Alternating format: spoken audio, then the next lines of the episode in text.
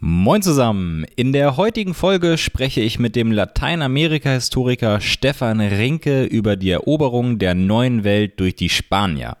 Dabei zeichnet Professor Rinke ein eindrückliches Bild der Conquistadoren, was für ein Typ Mensch sie waren, was sie antrieb und welche Rolle das Ende der Reconquista im spanischen Mutterland für ihren massenhaften Exodus spielte. Im Fokus des Gesprächs steht aber die Eroberung des Aztekenreiches durch Hernán Cortés und durch seine einheimischen Verbündeten, deren Rolle in unserer eurozentrischen Weltsicht leider allzu oft vergessen wird. Entsprechend sprechen wir über die Klaxalteken, über die Rolle von Cortés einheimischer geliebten Malinche und über die aztekische Legende des Quetzalcoatl, was ich gerade zu 100% falsch ausgesprochen habe. Egal, viel Spaß mit Professor Rinke.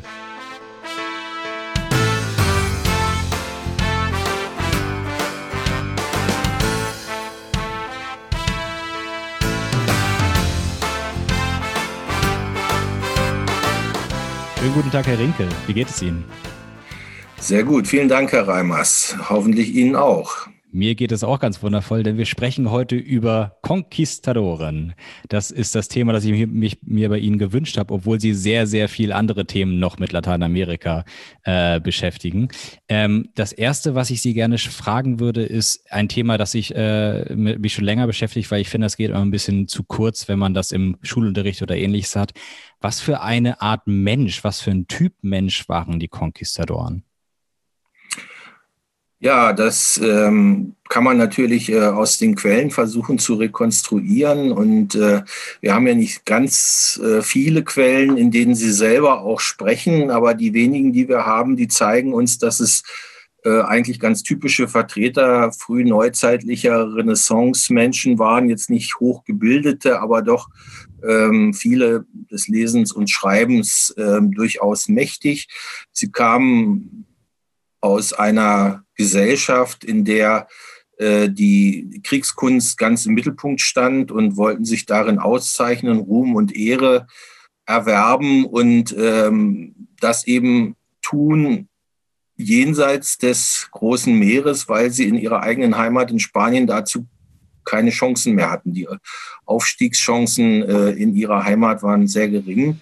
Der, die Kriege dort waren, waren gefochten, wenn man so will. Nach 1492, nach Beendigung der Reconquista, gab es dort nicht mehr so viel zu holen an kriegerischem äh, Ruhm. Und die neue Welt bot genau das. Ne? Sie bot das an, dass man, dass man ähm, dort praktisch zu Wohlstand, zu Ansehen kommen konnte und, was vielen sehr wichtig war, zu einer quasi aristokratischen Stellung, ja, nämlich Landbesitz, den man möglichst auch vererben wollte. Äh, viele behaupteten auch, sie, sie seien selber aus dem niederen Adel, nannten sich Hidalgos. Äh, die biografische Forschung hat herausgefunden, dass nur die wenigsten das wirklich waren. Ja, die haben auch gerne sich diesen, mit diesem Titel geschmückt weil sie äh, da in der neuen Welt auch nicht so stark kontrolliert wurden.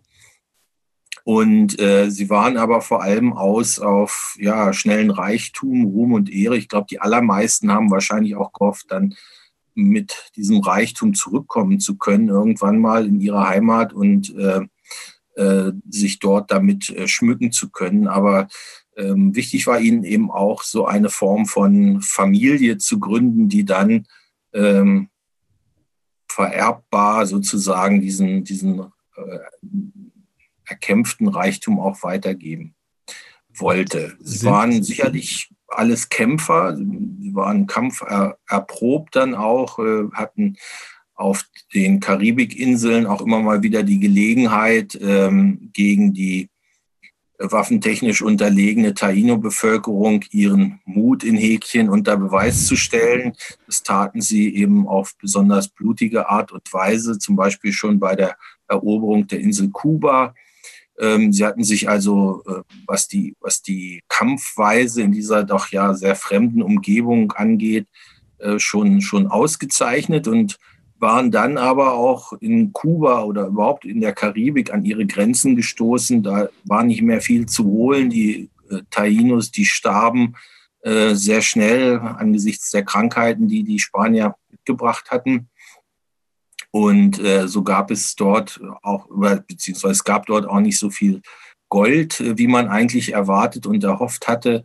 Der Seeweg nach China, den man ja ursprünglich hatte finden wollen, den fand man auch nicht gleich und es dauerte noch lange Jahrzehnte, bis man endlich das sogenannte Südmeer entdeckt hat. Aber dann war das Indien äh, und das China, wo man hin wollte, immer noch enorm weit weg. Und ähm, all das hatte eigentlich zu einer gewissen Frustration geführt. Die neue Welt hatte ihr Versprechen, das Kolumbus eben 1492 oder 93 dann auch mitgebracht hatte, nicht wirklich gehalten. Und mhm. äh, da war dann eben dieses neue Festland, was man entdeckt hatte, plötzlich ähm, ein neuer Stimulus, um es nochmal zu versuchen. Vielleicht gab es ja dort das Gold, das man äh, auf den Karibikinseln eben nicht gefunden hatte. Und das haben sie ja gefunden und dann war es ja sicherlich auch attraktiv. Aber war es in der Zwischenzeit auch so, dass äh, gepresste Männer dabei waren oder waren die alle freiwillig da? Nein, die waren nicht alle freiwillig dabei. Von den, von den ähm, Zwangsmitgliedern der sogenannten Weste, also dieser, dieser, dieses, ja, heute würde man sagen, Raubzuges, organisierten Raubzuges, ähm, hört man nur wenig in den Quellen. Sie werden eigentlich nicht weiter genannt. Wir wissen aber, dass natürlich auch Sklaven dabei waren, und zwar auch ähm, Sklaven afrikanischen Ursprungs, die hatte man schon mitgebracht, aber eben auch sehr, sehr viele Tainos äh, von den Karibikinseln, die man da äh, nach, nach dem heutigen Mexiko dann hin verschleppte und die als Träger dienten, als ja für alle sogenannten niederen Arbeiten praktisch herangezogen worden und äh, die unter den Strapazen, die dieser äh, Eroberungszug mit sich brachte, auch, auch sehr hohe Ausfallquoten hatten, also sehr schnell dann auch starben. Noch dazu, wenn man ins Hochland kam, wo die Temperaturen ja schnell auf den Gefrierpunkt sanken, da, die waren darauf überhaupt nicht vorbereitet. Die ähm, hatten also keine Kleidung, nichts und äh, die starben dort sehr schnell, sodass ähm, das immer weniger wurde. Aber man hatte dann eben das Glück, da kommen wir ja sicherlich auch gleich noch drauf, dass man eben indigene Verbündete fand, ähm, die diesen Verlust dann mehr als ausgleichen konnten. Genau, da kommen wir auf jeden Fall gleich noch zu. Ich würde noch eine Frage gern zu der Herkunft stellen. Und zwar, äh, Sie haben schon gesagt, äh, die spanische Gesellschaft hatte quasi keine Verwendung mehr in Friedenszeiten für diese ganzen Kämpfer, vielleicht auch für diese ganzen adligen Zweit- und Drittgeborenen. Ähm, wenn ich diese, mir die großen Konquistadoren angucke, komme ich immer wieder darauf, dass die aus der Provinz Extremadura kommen. Gibt es einen Grund, warum die besonders äh, quasi entvölkert wurde durch diese, durch diese äh, neuen Entdeckungen? Ja, zum, zum einen eigentlich der Grund, der in allen anderen Regionen auch eine Rolle spielt, wie Sie richtig sagten, die zweit- und nachgeborenen Söhne ähm, hatten eben dort wenig Aussicht auf, auf äh, Erfolg, auf gesellschaftlichen Aufstieg. Und gleichzeitig war gerade in dieser Region auch äh, der Landbesitz sehr stark zentriert in den Hand, Händen einiger weniger, sodass ähm, gerade hier die, der, der Druck praktisch ähm, auszuwandern, sich etwas Neues zu suchen, scheinbar besonders hoch war, obwohl die Situation sich nicht so grundsätzlich unterschied von vielen anderen äh, Regionen auf der iberischen Halbinsel. Jetzt stellen wir uns mal vor, wir sind Konquistadoren oder wollen es werden. Wir ziehen los in Spanien.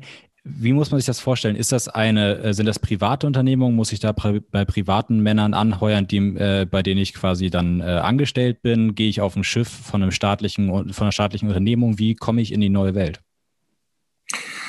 In die neue Welt komme ich äh, zuerst mal gar nicht weiter organisiert, sondern ähm, da kann ich rüberfahren dann schon mit den Schiffen, die mehr oder weniger regelmäßig dann bereits die Karibik äh, ansteuern, so um 1515, 16, 17 rum.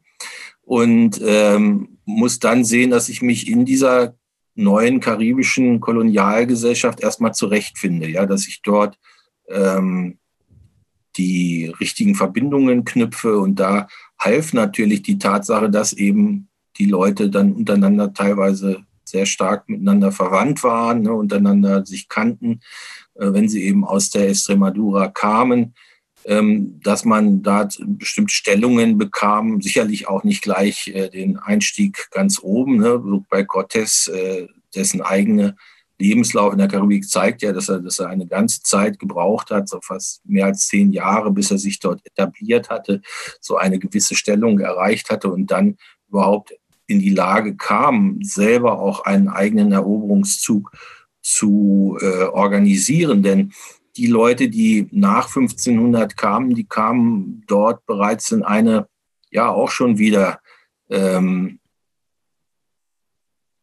auch schon wieder fixierte Gesellschaft, ja, wo die Hierarchien klar ausgeprägt waren. Da musste man sich dann erstmal wieder hinten anstellen und ähm, also durch eigene kriegerische Erfolge, durch geschicktes Handeln, geschicktes Investieren und so weiter auch, auch wieder seinen eigenen Status erst erarbeiten. Und das war ein, ein langer Weg. Und wenn man den hinter sich hatte, dann gehörte auch noch das Quäntchen Glück dazu, in die Lage zu kommen, eben ähm, eine Weste vielleicht sogar anzuführen oder sich aber dann auch anschließen zu können. Ja, die Leute, die sich Cortés dann wirklich anschlossen, ähm, als es 1519 losging, das waren zum Teil ähm, Menschen, die nicht viel andere Alternativen mehr hatten, weil sie auf, auf Kuba selber äh, auch äh, nichts mehr fanden, was sie ausbeuten konnten, weil auch dort bereits die, die Pfründen vergeben waren, weil auch dort die Bevölkerung äh, rapide ähm, weniger wurde aufgrund von Krankheiten, von Ausbeutung, von Mord und Totschlag. Und äh, so sucht, musste man sich notgedrungen auch ein neues Aktionsfeld suchen. Und das war für viele dann ausschlaggebend, gerade für die eben weniger bekannten, weniger großen Namen, die sich dann Cortés anschlossen. Bernal Díaz del Castillo ist das beste Beispiel dafür. Ne? Sie die brachen dann auch ihre, ihre Zelte ab, brachen die Brücken hinter sich ab und gaben sich äh, praktisch in dieses Risiko hinein, immer in der Hoffnung, dort dann endlich diesen Reichtum zu finden, mit dem man ja, wenn man aus Spanien abreiste, auf den man ja, wenn man aus Spanien abreiste, auch letztendlich hoffte. Das war das große Ziel aller ähm, Auswanderer der damaligen Zeit, äh, hacer la America, ne? also das Amerika zu machen, dort reich zu werden und ähm, ja, dann eben ein viel besseres Leben zu führen, als das im, auf der iberischen Halbinsel möglich war. Klar, dann äh, lassen Sie, äh, erzählen Sie uns doch mal äh, Cortés jetzt als Beispiel, weil Sie ihn auch schon angesprochen haben. Was war denn das Ziel der Expedition? Womit hat denn Cortés gesagt, hey, meine, meine Unternehmung ist attraktiv, kommt mit mir, ich brauche die besten Leute? Ja, die Tatsache war, dass es, dass es wenig Alternativen gab. Ja, Cortés war halt derjenige, der von, vom Gouverneur von Kuba ausgewählt worden war, um eine Expedition ans Festland ähm, durchzuführen, nachdem vorher bereits zwei andere Expeditionen durchgeführt worden waren. Man wusste also, da ist was, da ist was, was sehr interessant ist, da ist was, was vielversprechend ist, was äh, vielleicht endlich dieses Goldland ist, auf, dem man, auf das man schon so lange gehofft hatte und ähm, dass man ja auch gesucht hatte mit unterschiedlichen, unterschiedliche äh, Expeditionen, die äh, seit den äh, späten Jahren des 15. Jahrhunderts und dann natürlich äh, ab 1500 da rumkreuzten im Karibischen Meer und immer mehr dann auch erkund erkundeten und dann eben ähm, vor allem die Reisen von Hernandez de Cordoba und Grijalva, die, die äh, praktisch an der Küste Yucatans schon entlang fuhren und äh, wenn man so will, den, den Weg gewiesen haben, den, auf dem Cortés dann mit seiner deutlich größeren Expedition äh, auch fahren konnte. Ja, also der äh, da zu dem Zeitpunkt war so eine gewisse Euphorie für dieses neue Land äh, schon da. Man wusste immer noch nicht, ist das nun einfach eine große Insel oder, oder ist es mehr als das? Ja, das, das war noch offen. Man ging immer noch von, von Inseln aus. Und ähm, aber die Tatsache, dass eben eine besonders große Expedition nun aufgestellt wurde, die sprach sich natürlich dann in den damals ja noch sehr wenigen Siedlungszentren äh, auf Kuba unter den Europäern auch herum und, und alle die, die ja nichts mehr zu verlieren hatten, die schlossen sich dem an, weil das war ihre Chance, ihre nächste Chance, jetzt endlich reich zu werden. Sie haben jetzt gesagt, die waren ein bisschen größer als die vorhergegangenen. Von wie vielen Männern, wie viel, wie viel Tieren sprechen wir da? Wir sprechen so um die 500 Männer, die damals äh, losgezogen sind auf, auf äh, diversen Schiffen. Und äh, die hatten dann auch einige Pferde dabei, Bluthunde vor allem auch. Das war eine traditionelle Form der, der Kriegführung schon seit dem Mittelalter, dass man auch Hunde einsetzte in Europa. Und, ähm, und dann hatte man äh, Arkebusiere dabei, man hatte ähm, also sowas wie frühe, frühe Musketiere, ne? Genau, genau, ja. Und äh, Armbrustschützen dabei. Ähm, aber das große, die große Masse war das Fußvolk, ja, die einfachen Kämpfer, die alle für ihre eigene Ausrüstung auch sorgen mussten. Das heißt, es war keine professionelle Truppe, sondern es handelte sich hier um, um äh, ja, wenn man so will, um eine Bande eigentlich, würde man heute fast sagen, ja, so eine Art Kriegsbande, die da loszieht, die aber, und das ist wichtig, das unterscheidet sie jetzt vielleicht von einer einfachen Räuberbande, Abmachungen trifft, Verträge schließt. Und zwar mit dem Gouverneur von Kuba, der ist der Auftraggeber, ganz offiziell. Und der schließt das, was vorher schon Kolumbus mit der Krone geschlossen hat, nämlich einen Vertrag, eine sogenannte Kapitulation. Und diese Kapitulation, in der wird genau festgelegt, äh, was die, ähm, das Expeditionskorps darf und was es nicht darf, was es soll, was es äh, ähm, machen soll dort in dem, in dem äh, neuen Land und was es dann dafür auch zu erwarten hat als Belohnung. Ja, also das, das sind genau die Punkte, die, die dort äh, verschriftlicht werden. Diese Kapitulation ist uns auch erhalten. Da steht genau drin, bis hin dann ähm, zur Regulierung des Alltags der Soldaten, ja, dass sie also nicht, nicht fluchen dürfen und äh, dass sie, dass sie äh, ja, möglichst keine Karten spielen dürfen und kein Glücksspiel äh, vollziehen dürfen und äh, dass sie sich diszipliniert zu verhalten haben. Und das, obwohl sie ja eigentlich keine, keine professionellen Soldaten sind. Ja, also sie, sie begeben sich durch diesen Schritt an der Expedition teilzunehmen, schon auch in so eine Form von militarisierter Disziplin hinein. Fahnenflucht war zum Beispiel bei Todesstrafe dann verboten. Ne? Also wenn man da einmal mitmachte, dann hieß es, mit gefangen, mit gehangen. Ne? Also das äh, war, dessen waren sich die Leute aber auch klar, aber es war eben auch ihre Chance, äh, ihr Ziel zu erreichen. Also ja, und für, andere, für manche eben auch alternativlos, weil sie auf Kuba nichts mehr zu erwarten hatten. Ja, also das klingt ja für mich so ein bisschen, als wären es quasi Söldner gewesen, die man angeheuert hat. Ja, Söldner, aber auch äh, ein Sold in dem Sinne wurde nicht gezahlt, sondern äh, sie, sie äh, waren eine Beutegemeinschaft. Der Historiker Fitus Huber, der hat in einer sehr schönen Doktorarbeit jetzt unlängst ähm, diesen Begriff auch, auch näher expliziert. Also Beutegemeinschaft trifft es meines Erachtens sehr gut. Eine, eine Truppe, die sich schon zusammentut und äh, äh auch feste Regeln hat. Wie gesagt, es ist etwas, was, was äh, auch aus der spanischen Reconquista stammt, wo es diese Form von Expeditionen äh, damals äh, oder in Spanien natürlich dann gegen die äh, Muslime dort äh, immer wieder gegeben hat.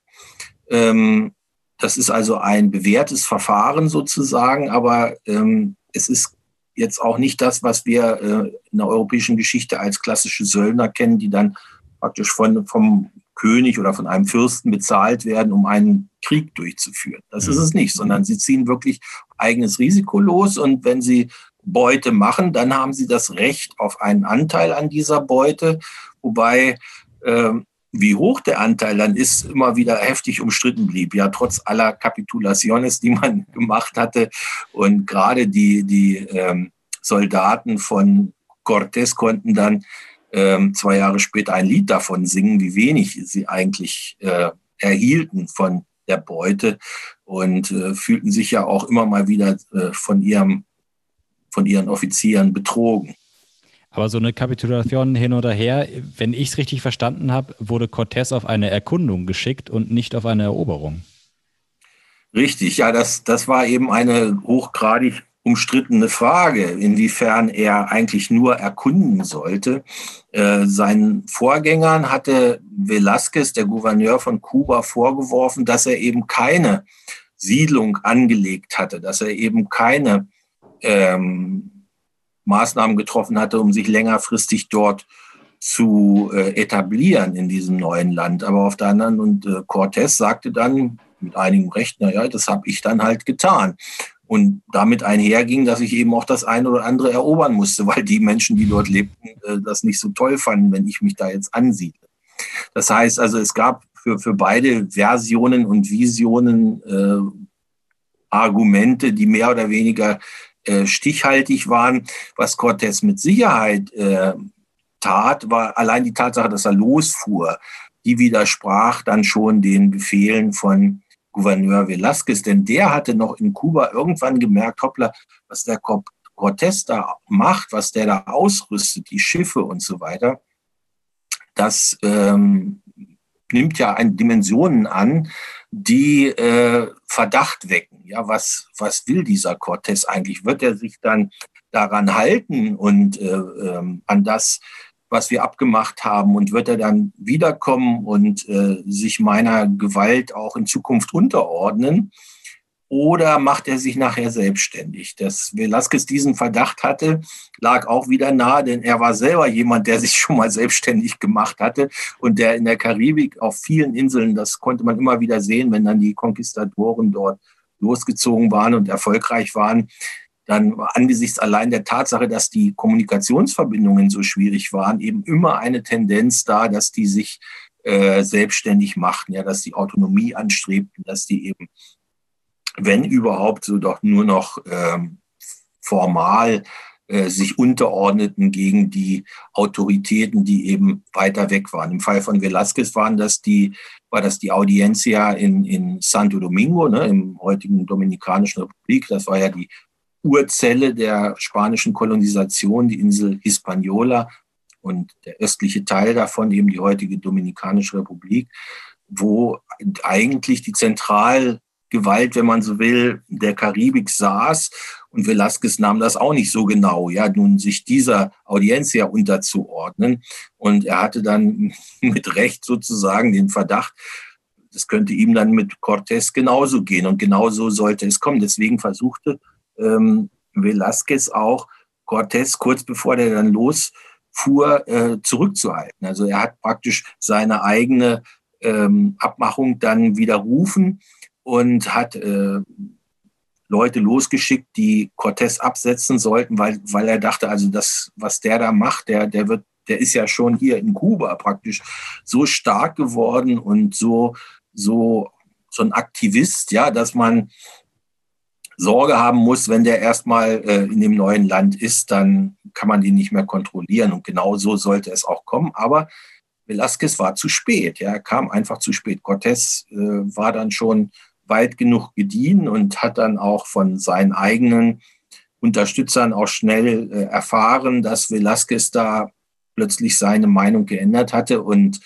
sah dann zu, dass er dann losfuhr. Und als er dann erstmal auf dem Meer war, dann war die Sache gelaufen. Dann konnte er letztendlich äh, die, äh, den, den weiteren Verlauf der Dinge bestimmen. Aber er hatte eben an Bord und dann eben auch später an Land in, in äh, Mesoamerika hatte er eben auch viele ja unzufriedene Leute unter in seiner Truppe. Diejenigen, die eben eigentlich schon dem Velasquez die Treue halten wollten, die ihn immer wieder kritisiert und sagten, du hast ja da deine, deine ähm, Zuständigkeit übertreten, wir hätten gar nicht losfahren sollen. Aber das war also etwas, wo er praktisch auch im Inneren, abgesehen von den äußeren Feinden natürlich, die er da äh, antraf, auch im Inneren immer wieder ähm, versuchen musste, das Gleichgewicht herzustellen, die kritischen Stimmen ähm, auszugleichen und äh, zu versöhnen. Und äh, aber da war Cortés sehr gut, also in dieser äh, Form von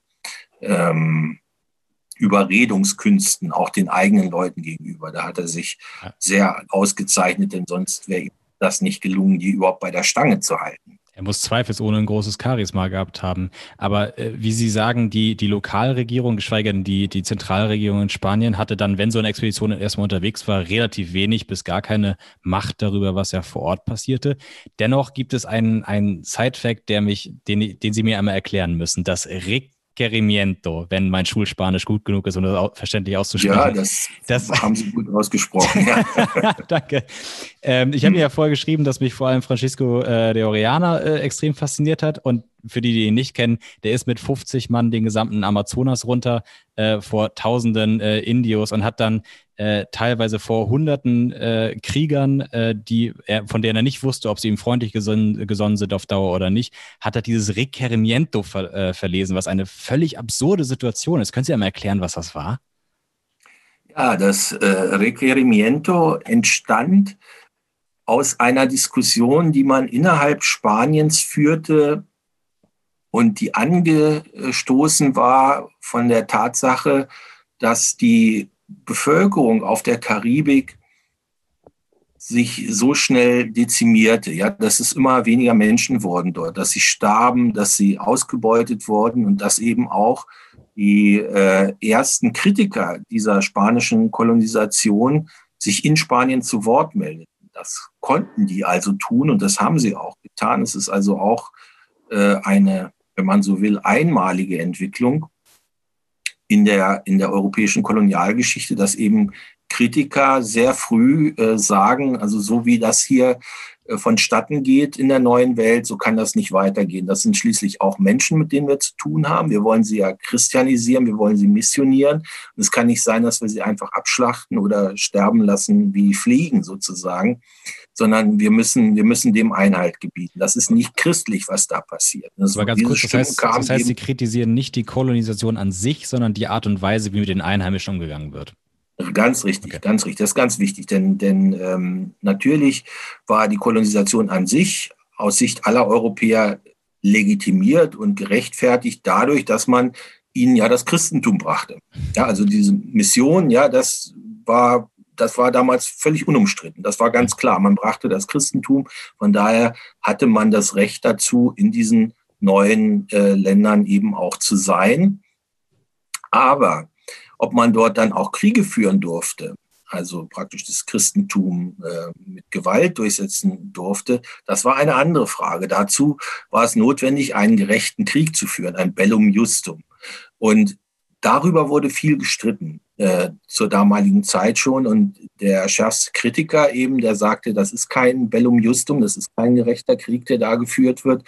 Das war Bartolomé de las Casas, der berühmte Dominikaner, der selbst als Conquistador angefangen hatte, als Sklavenhalter angefangen hatte, dann aber eben sein äh, Damaskus-Erlebnis hatte und, und äh, dann den Dominikanern beigetreten ist und dann zum schärfsten Kritiker äh, internen Kritiker praktisch dieses Kolonialwesens wurde, also dieser Auswüchse des Kolonialwesens wurde.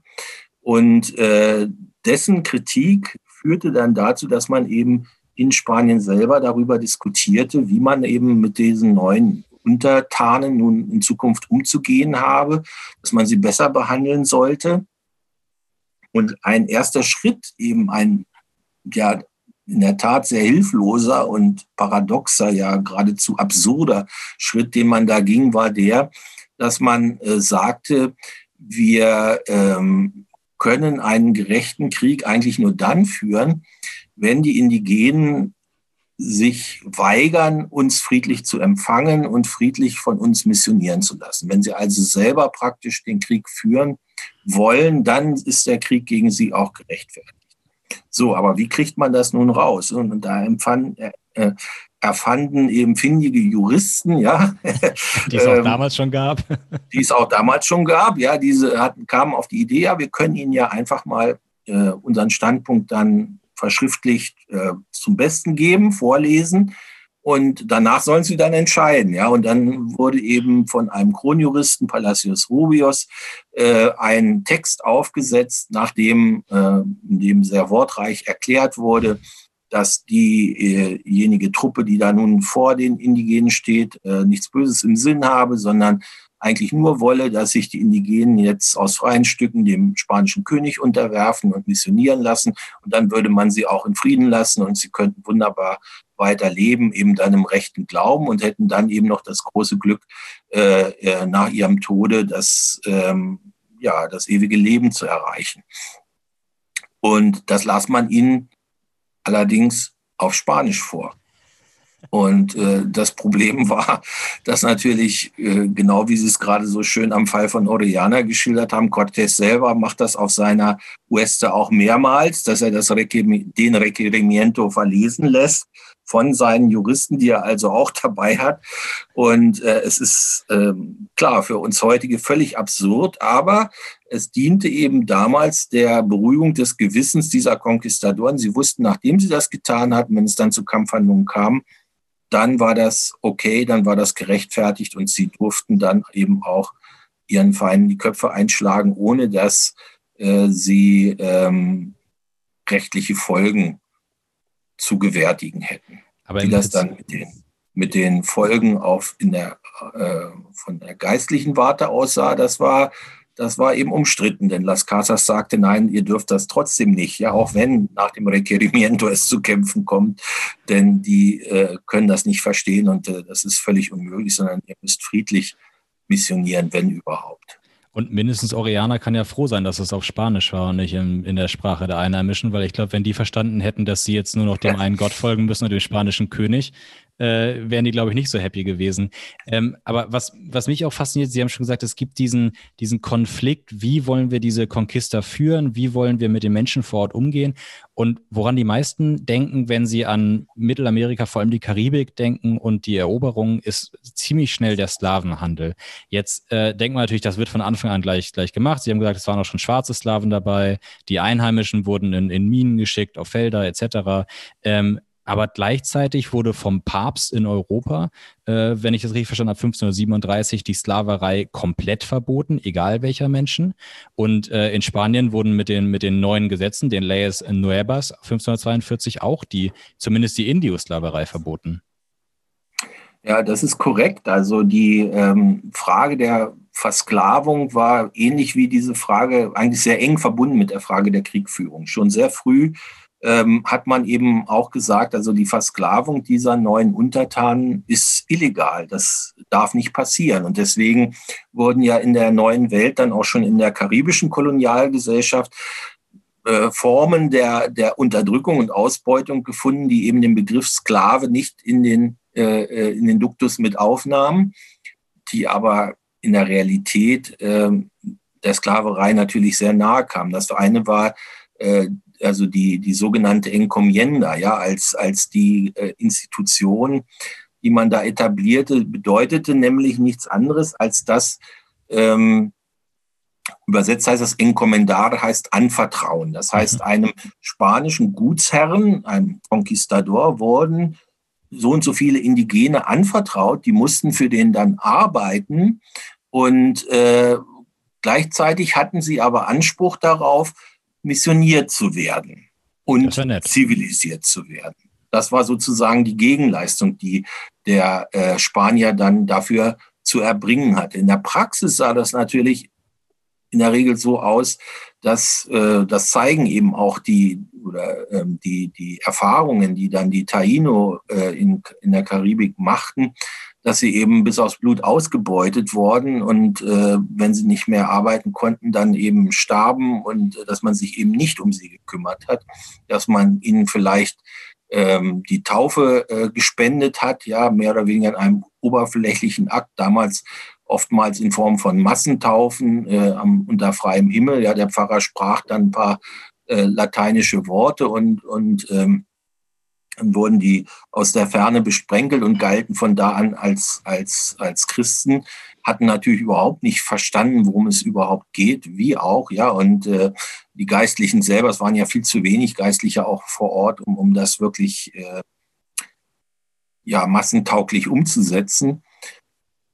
Und äh, die, die äh, Realität war eben die, dass sie, dass sie ausgebeutet wurden und äh, das, das, was zählte für die Spanier letztendlich die Arbeitskraft war. Ja, man kann das also sicherlich als Form von einer versteckten Sklaverei auch ansehen. Dann gab es aber durchaus auch noch die weiterhin legale Form der, der Versklavung und das war eben die von Kriegsgefangenen.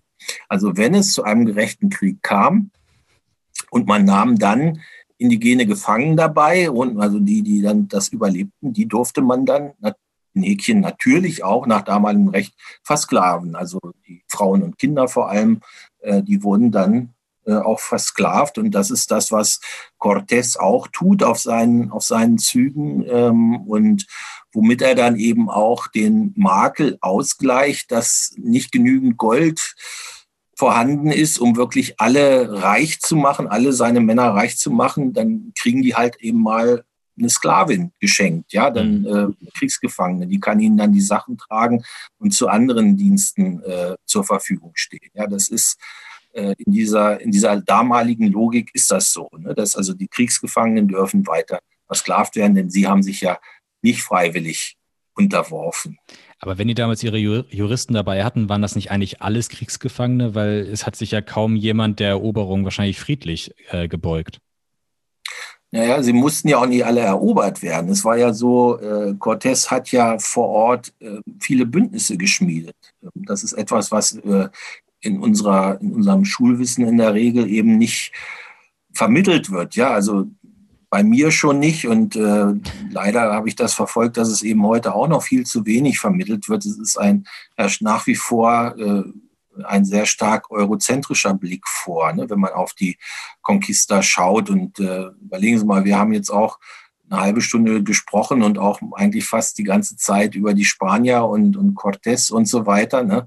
Äh, klar, das ist natürlich auch für uns einfacher, weil dafür haben wir die Quellen und äh, die äh, Cortés selber hat uns ja seine Berichte auch, auch überliefert und von den Verlierern in Häkchen langfristigen Verlierern ähm, haben wir natürlich weniger Quellen. Ne? Das, ist, das ist der eine Punkt. Aber auf der anderen Seite ähm, hat uns eben die jüngere Forschung doch gelehrt, dass ähm, Cortés und seine Männer äh, zwar Bewegung in dieses System in, in Mesoamerika hineinbrachten, aber äh, dass das, was da passierte, keineswegs jetzt so ähm, zu sehen ist, da kommen jetzt die wenigen Spanier und die erobern jetzt dieses riesige, riesige Reich praktisch handstreichartig.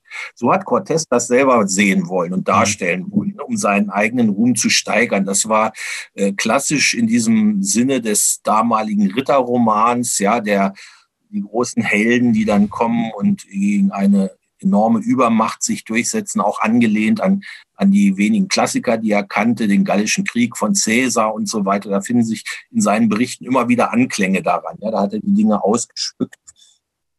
Und das muss man mit in Rechnung stellen, wenn man, wenn man diese Quellen liest. Denn in Wahrheit war es so, dass äh, Cortés seinen Zug niemals hätte umsetzen können, wenn er nicht Verbündete gehabt hätte. Und zwar zunächst die Totonaken, äh, dann auch die Tepaneken und später eben vor allem die Tlaxcalteken.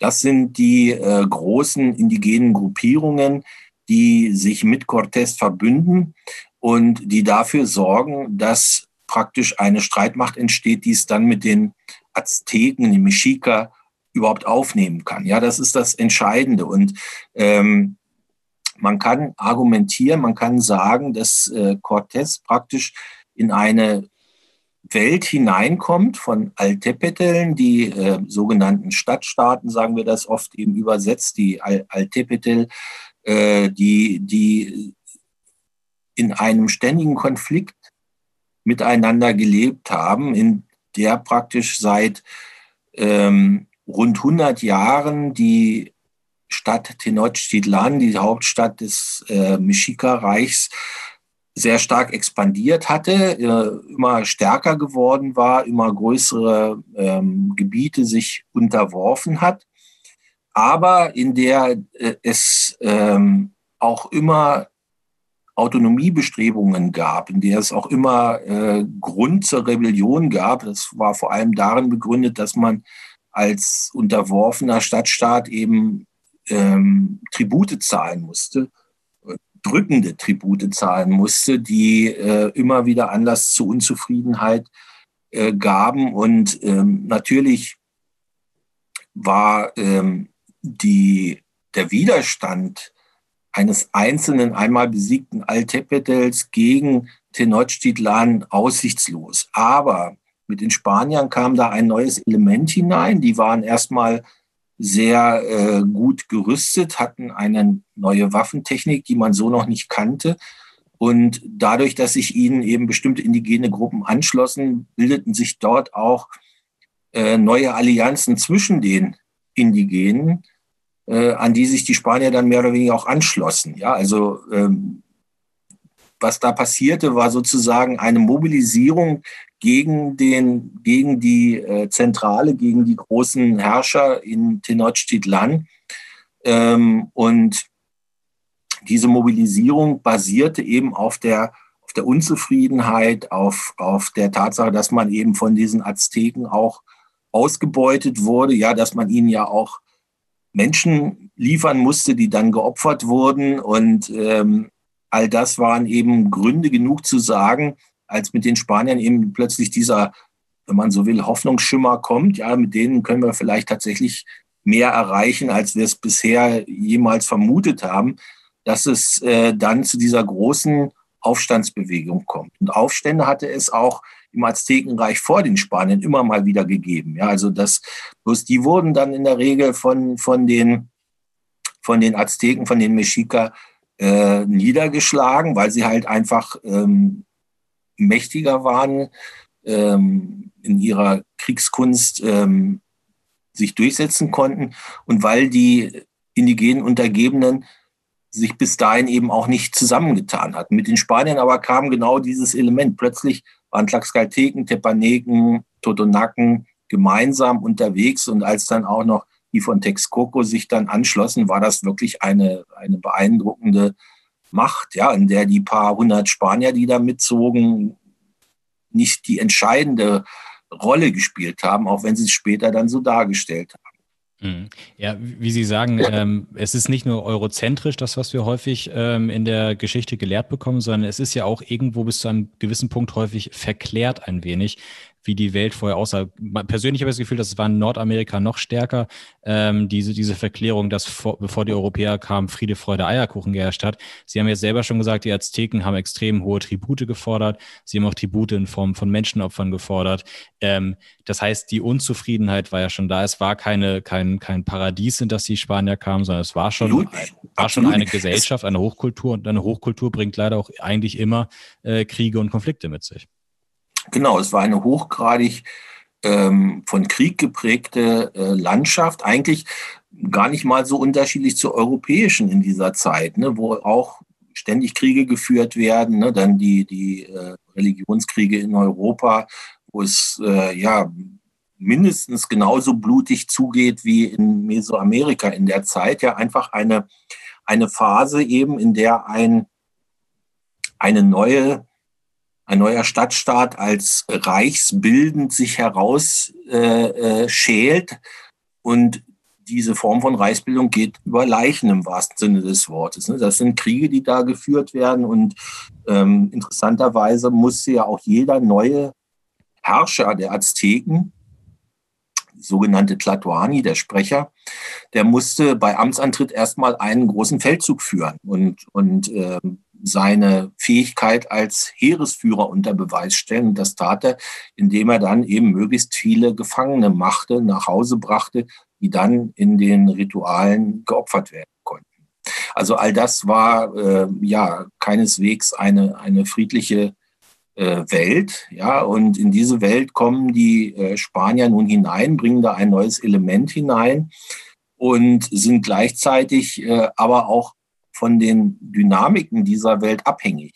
Ohne die schaffen sie das nicht. Ja, sie sind nicht die Übermenschen, die aufgrund ihrer Zivilisation, wie man das ja im 19. bis ins 20. Jahrhundert hinein immer noch wieder äh, interpretiert hat, oder auf, auf, auch aufgrund der ähm, ähm, indigenen Borniertheit oder Dummheit oder des indigenen Determinismus, des Glaubens an, an äh, höhere Mächte und so weiter ähm, befähigt werden, ihre äh, Mission, ihre Idee, ihren, ihre ähm, Expedition erfolgreich umzusetzen, sondern ähm, das ist eben ein, ein Kontext, der hier zusammenspielt und wo die Akteursrolle keineswegs nur bei äh, den Konquistadoren, bei den spanischen Konquistadoren liegt, sondern die Indigenen, die äh, mit ihnen ziehen, die sind genauso Konquistadoren und rein zahlenmäßig weit in der, in der Übermacht. Man liest von denen nichts in den, in den mhm. Berichten der Spanier. Immer mal wieder, wenn man sich die Quellen genau anschaut und gerade auch diesen, diesen Schinken von Bernal Diaz del Castillo, dann kann man das, und ich habe das jetzt eben in letzter Zeit sehr intensiv nochmal wieder gemacht, dann kann man das zwischen den Zeilen lesen. Immer dann, wenn man, wenn man mal so im Nebensatz hört, da waren eben auch ganz viele Tlaxcalteken, da waren diese Indios und haben gewütet und so weiter. Ja, daraus kann man, kann man in etwa äh, nah erspüren, dass die letztendlich den Großteil des Blutzolls geleistet haben bei all diesen Schlachten. Ich gehe davon aus, dass die immer in der Vorhut waren, dass mhm.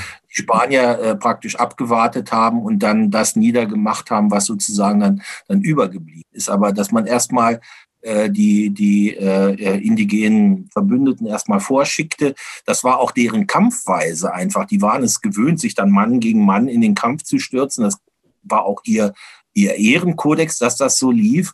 Und äh, da konnte man als Spanier eigentlich erstmal ein bisschen in Ruhe abwarten, ja, bis die sich äh, verkämpft hatten und dann eingreifen, wenn die Schlacht äh, ja nicht schon geschlagen war. Das würde jetzt den Anteil der, der, äh, des, des äh, äh am Kampf auch äh, äh, nicht gerecht werden, denn das äh, wissen wir auch. Die haben natürlich auch blutige Verluste erlitten und auch äh, sehr hart kämpfen müssen und viel durchgemacht. Aber ohne diesen Beitrag ihrer Verbündeten wäre das äh, nicht möglich gewesen.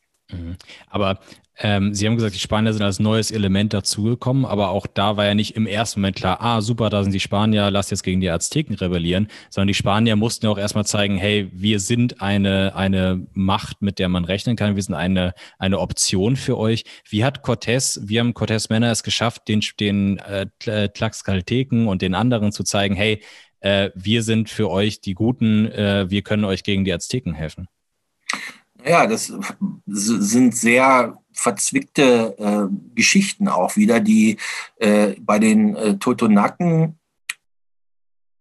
läuft es anders als bei den Tlaxcalteken. Also sie haben äh, bei den äh, Totonaken auf ein Element gesetzt, was, was, was sie auch immer wieder wiederholen, und zwar dieses Element Eindruck zu schinden mit ihren Waffen, mit ihren Tieren, die ja völlig unbekannt sind, ne, mit den Pferden und den, und den Hunden. Und äh, sie bedienen sich da bestimmter Show-Effekte auch. Man bindet da ein, eine rossige Stute an und die Hengste werden dann ganz wild und fangen an zu schnauben und so weiter. Ja, das, all das führt man dann den, den indigenen Fürsten vor und die sind ganz beeindruckt von diesen wilden Tieren.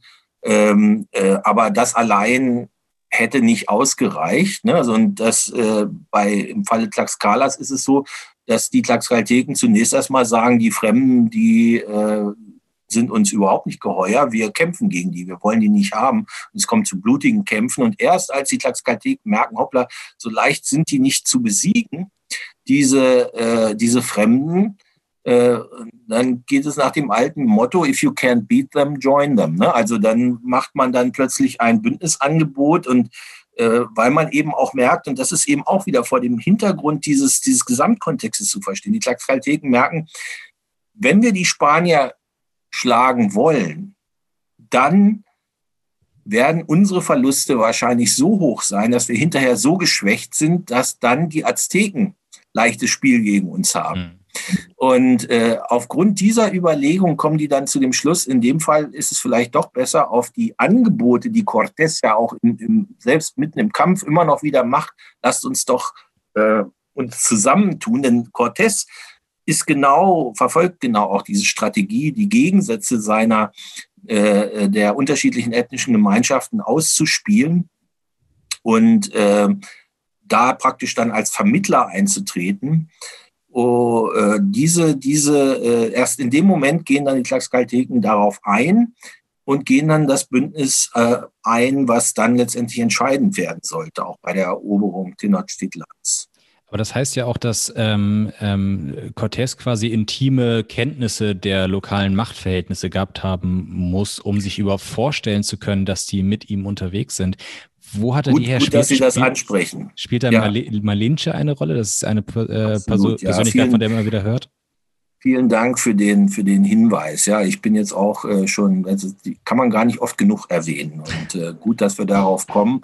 Denn in der Tat ist also die ähm, Rolle der Übersetzer ganz zentral bei diesem Unternehmen von Cortés. Und Malinche als diejenige, die dann ähm, als äh, in einer Mexica-Familie erst aufwächst, dann aber ähm, als Sklavin praktisch in die Maya-Gesellschaft kommt und dadurch beide Sprachen versteht. Noch dazu eine junge Frau, die einfach sprachbegabt ist, dann auch sehr schnell ähm, das Spanische lernt, als man sie als Sklavin eben dem Cortés schenkt. Auch eben wiederum ein ganz, ein ganz typisches äh, Ritual äh, in dieser indigenen Umwelt. Wenn man ein Bündnis schmiedet, dann schenkt man Frauen und äh, was dann zu äh, Heiratsbündnissen kommt und äh, eben die Verbindung dann unterstreicht und befestigt. Mhm. So macht man das mit Cortés auch. Das heißt, man, man akzeptiert ihn, er ist zwar fremd, klar, er sieht ganz anders aus und hat, hat äh, andere ähm, andere Menschen um sich herum, aber er ist ein Mensch, das ist ganz klar. Ja? Das heißt, man, man schenkt ihm Frauen, man, man will dieses Bündnis eingehen. Und eine dieser Frauen, die er beschenkt bekommt, bekommt ist eben die Malinsche. Und ähm, sehr schnell wird eben klar, diese Sklavin ist, ist eine besondere, äh, ein besonderes Talent, das ist ein Sprachtalent.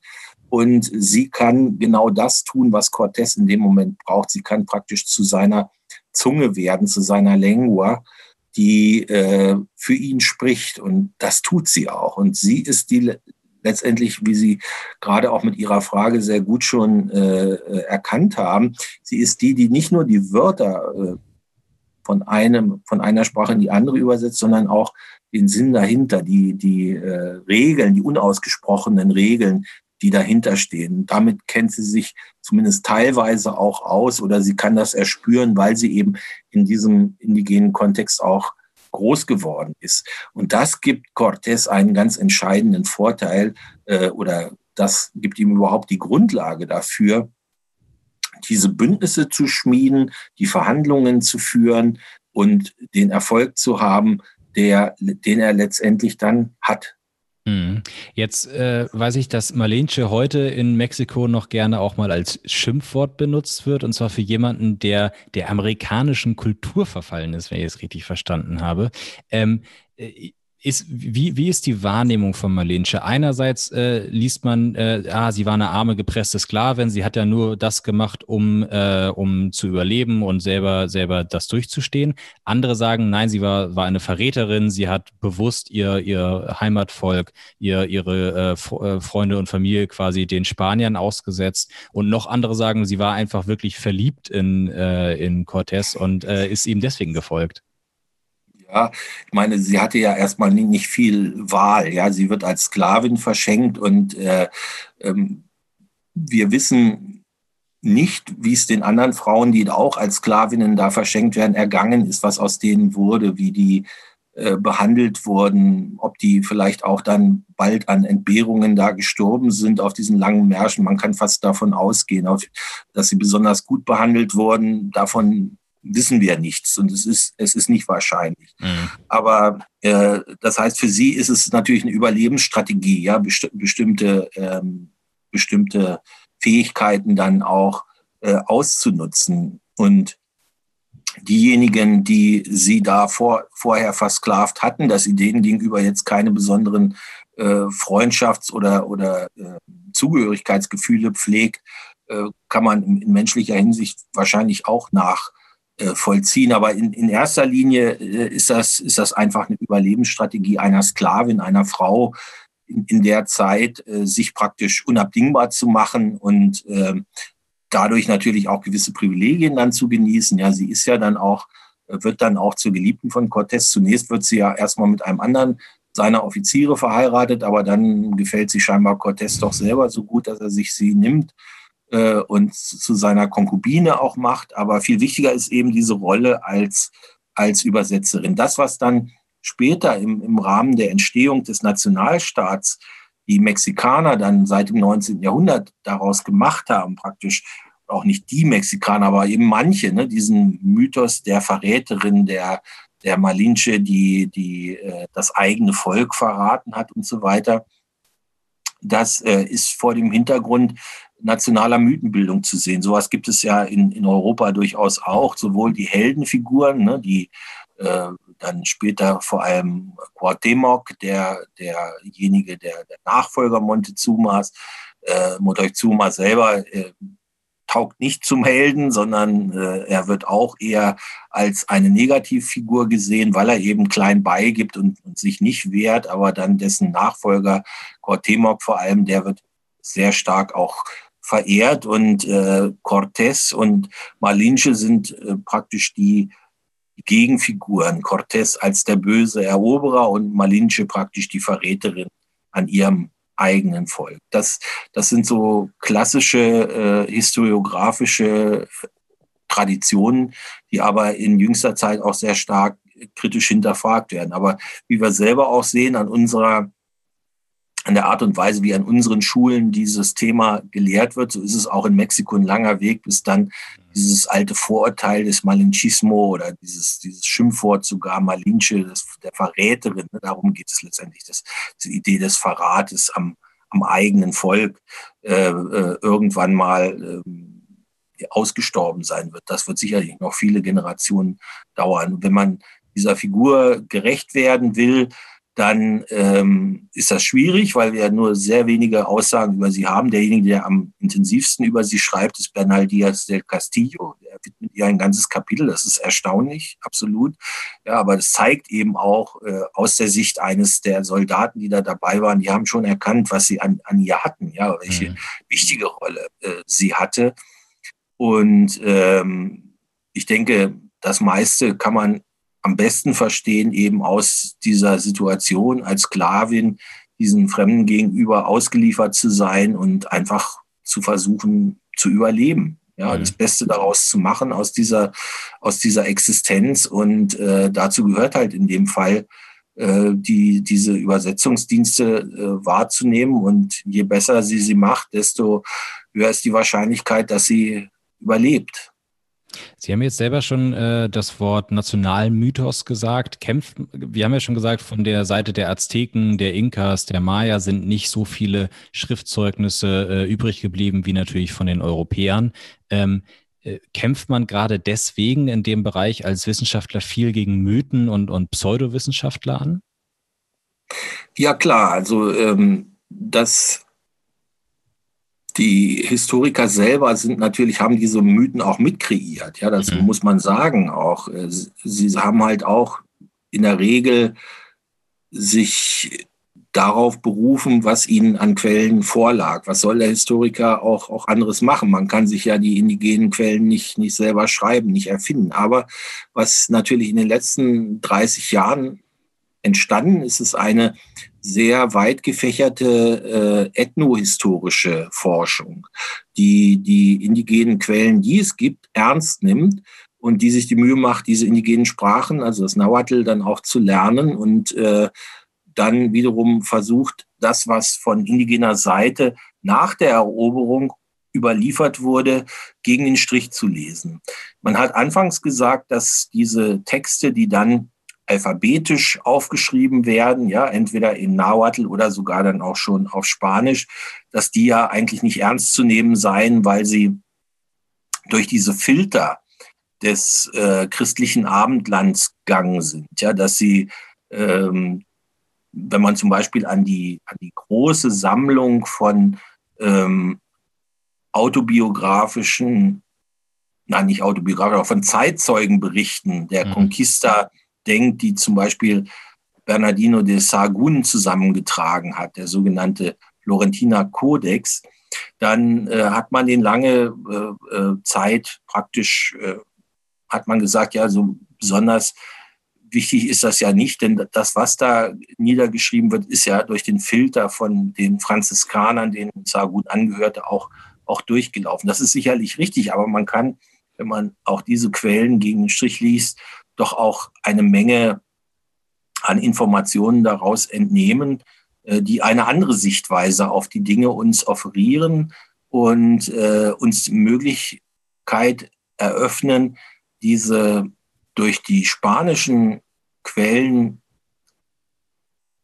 prädestinierte Heldengeschichte zumindest in Frage zu stellen und zu mhm. fragen, welche alternativen Sichtweisen gibt es da noch, welche äh, anderen Perspektiven müssen wir dann noch mit in Rechenschaft ziehen, um der damaligen Situation gerecht zu werden.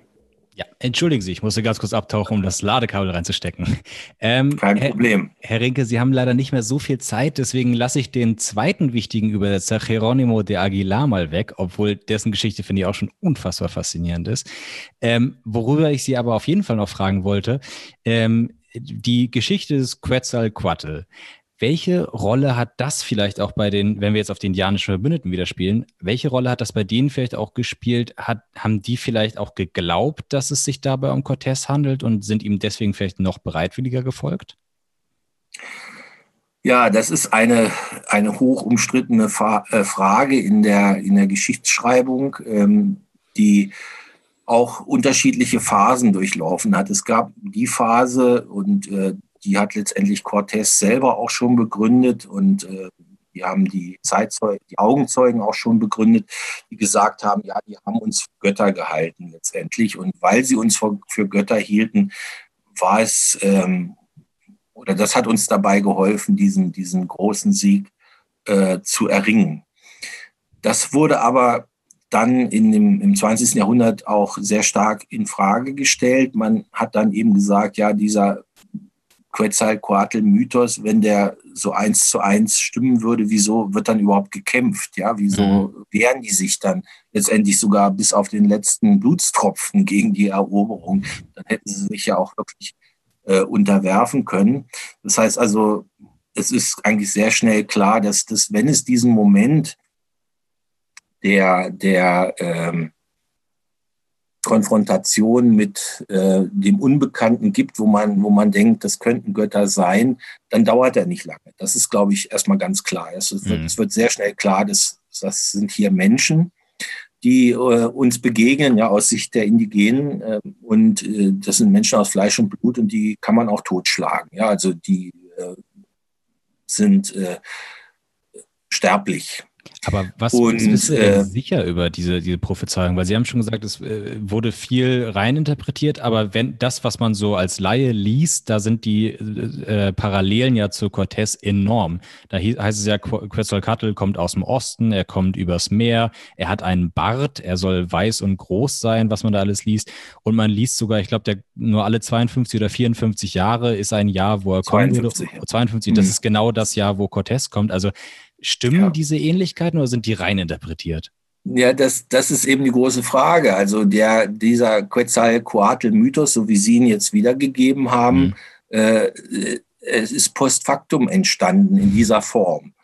Äh, was wir wissen, was uns die ethnohistorische Forschung lehrt, ist, dass es natürlich den Gott Quetzalcoatl gibt. Das ist der Gott des Windes. Äh, wird auch als, als im, Pantheon der Götter der Azteken eher als ein, ein guter, äh, den Menschen zugewandter Gott äh, interpretiert. Und es gibt auch eine äh, Interpretation, die ihn äh, als, als ehemals historische Persönlichkeit, als Anführer einer, eines Stadtstaates sieht, der dann irgendwann hinterher praktisch zu einem Gott aufsteigt und als Gott verherrlicht wird und wo es heißt, er kommt irgendwann mal wieder. Ja, diese, diese, äh, dieser Teil des Mythos, äh, der äh, ist überliefert. Ja, das wissen wir oder beziehungsweise die Mehrheit der Forscher, da gibt es auch wieder welche, die sagen, nee, selbst das steht nicht fest. Aber äh, die allermeisten gehen doch davon aus, dass das äh, in der Tat der Fall ist, dass es also so einen Glauben gab. Und äh, aber all die anderen Punkte, die Sie jetzt genannt haben, dass er eben auf häuserartigen Schiffen aus dem Westen kommt, im Jahr eins Rohr und dass die Leute dann bärtig sein sollen und so weiter. All das sind Dinge, die hinterher eigentlich rein interpretiert werden. Und da sagen viele, und ich glaube, es spricht auch viel dafür, dass das eine Form von nachträglicher Erklärung ist, wie es dazu kommen konnte, dass dieses große Reich so in sich implodiert, äh, so, so zusammenbricht. Ja, das ist eine Form eben auch, um zu erklären, es war letztendlich nicht, nicht die Schwäche der Indigenen, sondern es ist diese, dieses äh, Verfangensein in diesem Mythos, das dazu führt. Und da würde ich aber eben meinen Fragezeichen dran machen wollen. Das, das kaufe ich nicht so ab, ja, sondern ich glaube eher, dass äh, hier eine Sache sehr wichtig ist, reinspielt, nämlich die Tatsache, dass im, im aztekischen, in der aztekischen Religion die Sphäre von Göttern und Menschen nicht so klar getrennt ist wie im Christentum. Selbst mhm. im frühneuzeitlichen Christentum kann man sagen, ist sie so klar ja auch nicht getrennt. Denken ja. Sie an Hexenglauben, an Heilige und so weiter, Erscheinungen hin und her, äh, was, ist, was damals ja noch eine viel größere Rolle gespielt hat als, als heute. Aber ähm, im aztekischen, in aztekischen Vorstellungen ist das eben noch viel stärker miteinander verzahnt. Das heißt, äh, ein Mensch kann momentweise äh, von einem Gott sozusagen äh, ein verkörpert oder der, der Gott kann in ihn fahren sozusagen, kann aus ihm sprechen. Und in dem Moment kann der Gott mir auch einen Streich spielen. Ja, und die Götter sind im aztekischen, nach aztekischen Vorstellungen nicht, nicht rein gut oder rein böse. Das, das gibt es nicht. Davon muss man sich verabschieden. sie haben bestimmte Funktionen und äh, sie, sie äh, spielen auch mit den Menschen. Sie ähm, also wie die griechischen oder römischen Götter, die auch sehr menschliche Züge hatten. Genau, genau. Das, das äh, passt da besser. Ne? Und äh, da ist also, äh, muss man davon ausgehen, dass die Azteken zumindest diese Vorstellung haben, mit all diesen neuen Waffen und diesen Tieren, mit denen sie kommen, da äh, kann ein, ein göttliches Moment mitspielen, wenn auch momentan mitspielen. Ja, und mhm. deswegen äh, äh, ist da natürlich auch eine gewisse Wartehaltung. Man testet das ja auch aus durch die Geschenke, die man äh, den Spaniern bringen lässt. Das ist ja auch von unterschiedlicher Seite belegt, dass es zu diesen Gaben kommt. Und dann wird aber schnell klar, also jetzt die reinen Götter sind das nicht. Ne? Das ist klar, die Art und Weise, wie sie sich verhalten und das äh, spricht alles dagegen. Aber es kann eben sein, dass sie mit bestimmten Kräften immer mal wieder ausgestattet sind. Und das führt letztendlich dann dazu, dass man sich so unsicher ist. Wie geht man jetzt damit um? Ja, wie, mhm. äh, wie reagiert man darauf? Ich meine, eine äh, sicherlich im Nachhinein gesprochen, sozusagen, haben wir, haben wir Historiker nachgeboren, es ist immer besser, hätte man sagen können, wenn die Azteken damals, als der Cortés da landet, in einem großen Aufmarsch seine Truppen dahin schickt und die dann zurück ins Meer schmeißt, dann ist die Sache erstmal erledigt. Ja, das hätte wahrscheinlich dazu geführt, irgendwann wären die dann trotzdem wiedergekommen und mit noch mehr Männern und so weiter. Aber da wäre der Moment noch gegeben gewesen, das zu tun. Ja, und dass man eben abwartet, hängt damit zusammen, auch mit diesen Glaubensvorstellungen zusammen. Aber es ist nicht so, wie das Leute wie zum Beispiel Todorov und andere ähm, äh, Theoretiker gesagt haben, dass die einfach nur wie, der, äh, wie das Kaninchen vor der Schlange sitzen und, und völlig gebannt sind vor diesen Gott, Gottwesen, die da nun kommen. Das ist nicht der Fall. Ne? Also das heißt, man muss hier ein bisschen abwägen und eher eine Grauzone suchen. Dann wird man, glaube ich, der Realität schon gerecht. Aber äh, spätestens in dem Moment, als es dann da zu den großen Kämpfen kommt, zur, zur sogenannten traurigen Nacht und so weiter, da spielen dann diese Göttervorstellungen überhaupt keine Rolle mehr. Ja, da wird gekämpft bis aufs Blut und da hat man es äh, äh, eben mit Feinden zu tun und eben nicht nur mit Spaniern. Das ist das Entscheidende, sondern eben mit Tausenden von Indigenen, die damit wirken. Mhm. Da hätte ich auch noch ganz viele Nachfragen, aber ich habe Ihre Zeit schon etwas überstrapaziert. Deswegen erlauben Sie mir nur noch eine Frage. Ähm, wir skippen jetzt ein bisschen vor. Die Eroberungen sind durch. Die Conquista ist äh, ziemlich über den gesamten äh, lateinamerikanischen Kontinent fortgeschritten. Jetzt gucken wir mal auf heute. Heute wird ja Südamerika, Mittelamerika gerne im globalen Kontext so ein bisschen vergessen. Man denkt noch mal an Brasilien vielleicht ab und zu. Die meisten anderen Länder können die Leute auf der Karte schon ein paar Jahre nach der Schule nicht mehr richtig zuordnen. Wie, wo, worin liegt es begründet, dass Nordamerika sich so viel anders entwickelt hat als die spanischen und die portugiesischen äh, Kolonien bis heute? Das jetzt kurz zu beantworten, fällt mir nicht leicht. Das ist da müssen wir eine neue Folge machen. ein Riesenthema können wir gerne machen. Ja, das ist eine, eine spannende Frage, die auch immer wieder gestellt wird. Ich gebe nur eins zu bedenken, und zwar, dass diese Entwicklung, die die USA durchgemacht hat, eigentlich noch historisch gesehen eine junge Entwicklung ist. Bis zum mhm. Bürgerkrieg war die äh, noch keineswegs so, so ausgeprägt. Bis zum Bürgerkrieg sind die Parallelen zwischen USA und Lateinamerika äh, durchaus noch vorhanden. Ja, da ist das noch gar nicht so klar, dass es diese, diese Unterscheidung gibt. Aber durch ein ganzes Bündel von Faktoren wirtschaftlicher Art, sozialer Art, äh, kommt es dann zu, zu diesen unterschiedlichen Entwicklungen.